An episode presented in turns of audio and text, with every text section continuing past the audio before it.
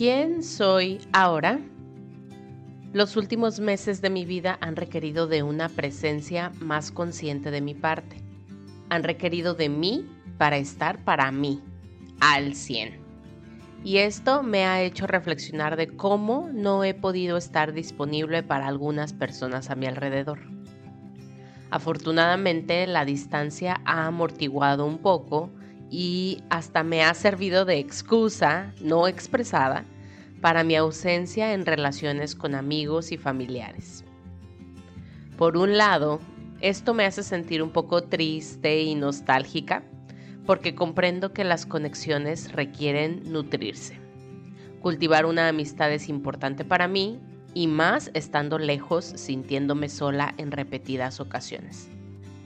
Sin embargo, ha sido prioritario conocerme, atenderme y ser mi mejor apoyo, lo cual ha conllevado tiempo y energía que no he podido o al menos aún no he sabido cómo expandir y multiplicar para también atender a otros.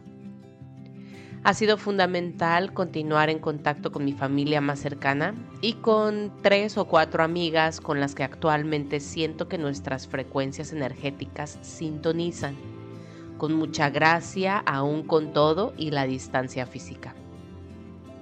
Además, estoy aprendiendo a hacer nuevas amistades, tanto con mujeres de México que son como yo, migrantes y viven aquí, como con alemanas, americanas, ucranianas y de otras nacionalidades que han venido a vivir para Budapest por diferentes motivos.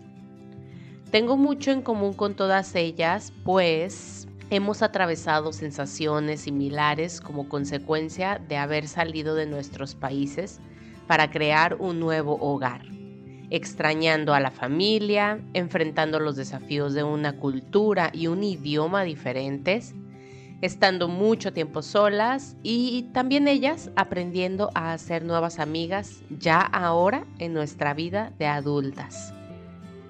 Estar disponible para otros incluye liberarlos de mi propio juicio.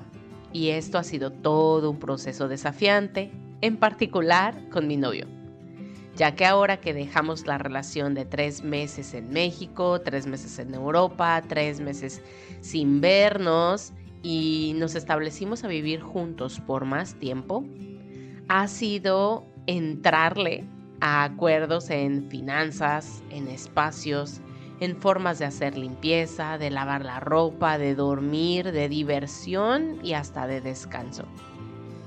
Ha habido momentos en los que él está atravesando algún tipo de crisis emocional y requiere de espacio, silencio y tiempo para él, lo que hace que no esté tan disponible para mí. Y entonces me enseña a mí a no tomármelo personal, a no hacerme la sentida dramática y a comprender que también está bien cuando yo no estoy tan disponible para él al yo atravesar mis propios momentos duros.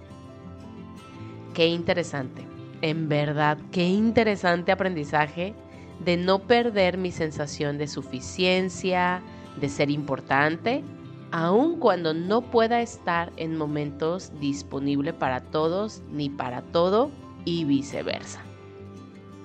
Hoy entiendo que lo que muchos perciben como que no me importa, es realmente que no puedo ocuparme de todo lo externo, pues estoy atendiendo fielmente lo interno.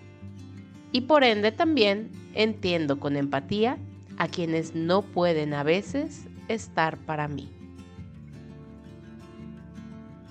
Qué gusto encontrarnos en la misma sintonía hoy, recordando que la vida es tan solo un juego de colores Agradezco de corazón tus comentarios a lo que hoy has escuchado, por lo que puedes contactarme a través de un mensaje por Instagram y unirte a nuestro canal de difusión en la misma aplicación para seguir en armonía.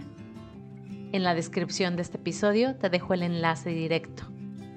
Gracias también por compartir este y todos tus episodios favoritos, así como regalarme tu evaluación en la plataforma de audio en la que me escuchas. Bendiciones infinitas.